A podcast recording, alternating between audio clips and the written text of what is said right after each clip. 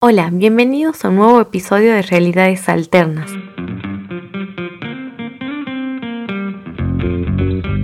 Hoy hablaremos de comunicación popular en el noroeste de nuestro país. Hoy nos vamos a preguntar, ¿qué es lo popular? Lo popular surge como un gesto, como ese gesto de resistencia a esas definiciones más cultas. Lo popular es entonces lo no culto, lo históricamente no civilizado.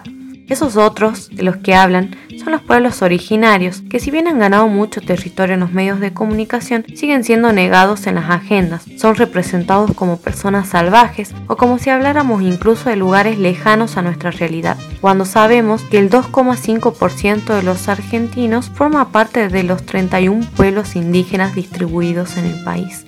Por ello también es necesario que entendamos lo popular desde la mirada de Omar Rincón. Él la define como aquel lugar de diálogo que podemos establecer con otros para mostrar cómo se construye esa cultura popular que surge por su negación y se define a partir de ella. Al no haber espacios para el reconocimiento de sus realidades y necesidades, surgen diversos medios radiales producidos por esas comunidades en el norte argentino y se destacan entre ellas la voz indígena en Salta, la caprichosa y Radio Pueblo en Jujuy, entre otras. En esos medios populares se habla de temas que interesan a la comunidad, porque el mismo pueblo es parte del medio y proponen una mirada crítica que no está presente en los medios masivos, y esto se fortaleció aún más en la pandemia. Coronavirus. ¿Qué cuidados debemos tomar? Lavarnos las manos con jabón regularmente. Estornudar en el pliegue del codo. No llevarnos las manos a los ojos y a la nariz. Ventilar todos los ambientes.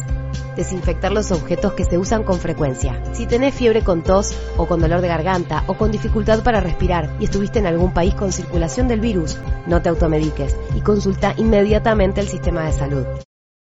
En tiempos de COVID-19, los medios populares son los que están denunciando la realidad de territorios que hoy no tienen cómo lavarse las manos, pues la sequía y el saqueo los ha dejado sin agua.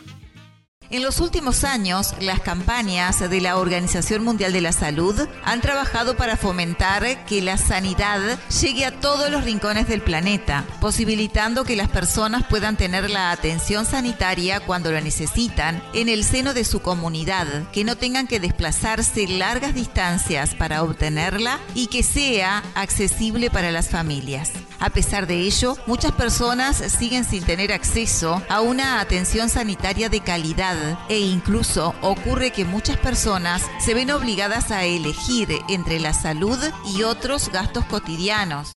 Una comunicación será popular en la medida en que se aboque a evidenciar los conflictos sociales y la multiplicidad de voces en relación a ellos.